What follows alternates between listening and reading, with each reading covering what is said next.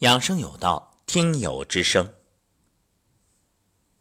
二零一九年十月五号，一起来关注猪猪站桩日记。早晨七点二十八分，昨天一天精神状态不错。刚开始爬山时，腿像灌了铅一样抬不动，后面不知不觉浑身轻松。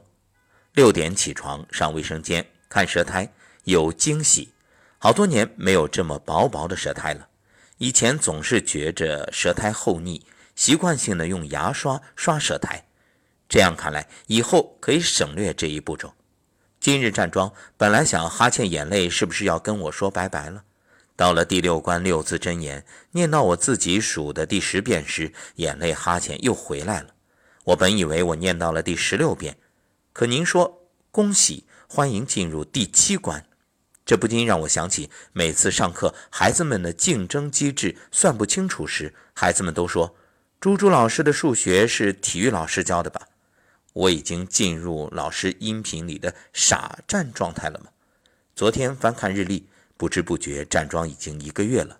如果说刚开始站桩时更注重完整性的话，现在每次都会注意到细节。刻意让自己保持微笑，提醒自己舌尖顶上颚，时刻关注自己的呼吸。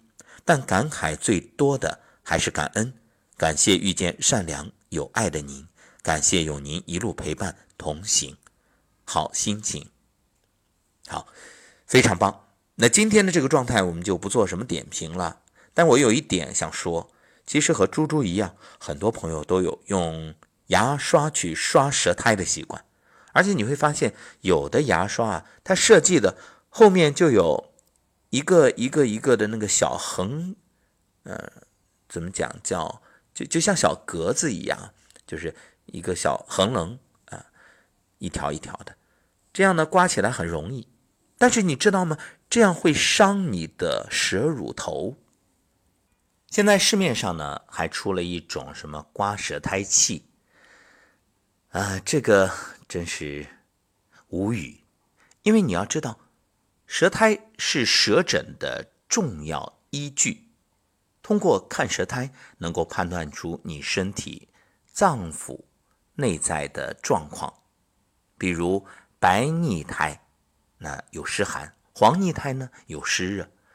所以，如果你盲目的把它给消除掉，哎，表面看来好，万事大吉。这口中也没有口气了，然后舌苔呢也不会看上去那么让人恶心了。可问题在于内在的情况并没有改善，这纯属掩耳盗铃、自欺欺人。各位不妨想一想，树叶上如果有问题，比如说发黄或者干枯，那你觉着是要往树叶上？去浇水来解决，还是往树根浇水来改善呢？毫无疑问是后者。舌苔的问题也是一样。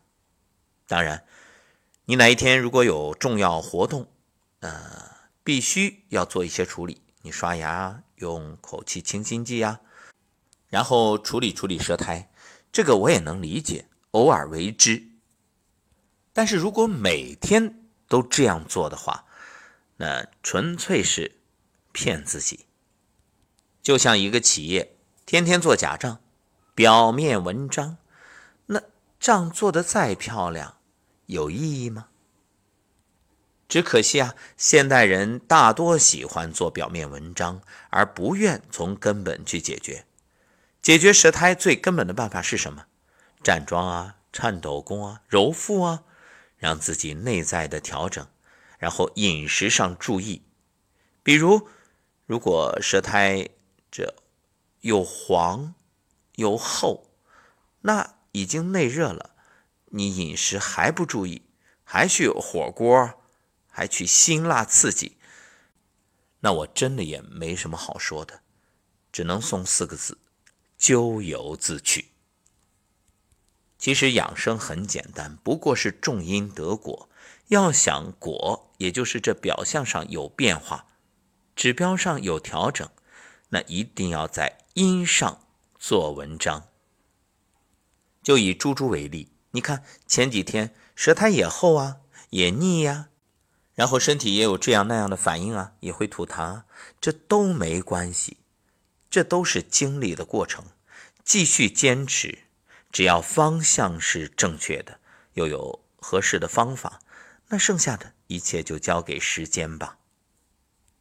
祝贺猪猪站桩一个月，感觉越来越好，也祝愿更多的听友因为猪猪站桩日记受益，并坚持。